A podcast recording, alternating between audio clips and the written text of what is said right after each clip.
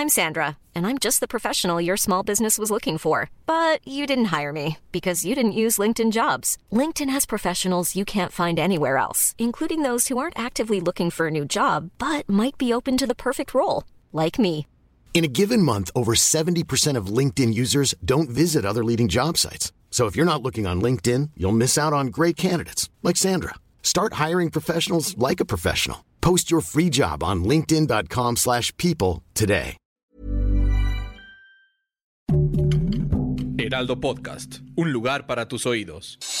Noticias del Heraldo de México. Martí Batres, secretario de Gobierno de la Ciudad de México, señaló que espera que esta semana lleguen acuerdos con los transportistas luego de la primera mesa de diálogo que se dio este lunes. En entrevista con Sergio Sarmiento y Lupita Juárez para el Lealdo Media Group, indicó que buscan que ya no haya más bloqueos como el de la semana pasada, además de encontrar soluciones a las demandas de ambas partes. Ante el riesgo de un repunte de COVID-19, el titular de la Subsecretaría de Prevención y Promoción de la Salud, Hugo López Gatel, aseguró en la mañanera que se está pasando en estos momentos por una baja virulencia y recordó que la pandemia se va a quedar para siempre.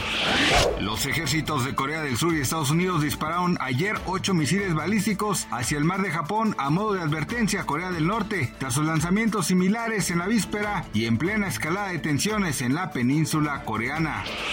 Ante el impacto inflacionario, la Comisión Económica para América Latina y el Caribe estimó que para el cierre del año, la pobreza y pobreza extrema en México registren contra 2021 un crecimiento de 36.2 y hasta 37.2% al sumar dos puntos porcentuales adicionales en los precios al consumidor.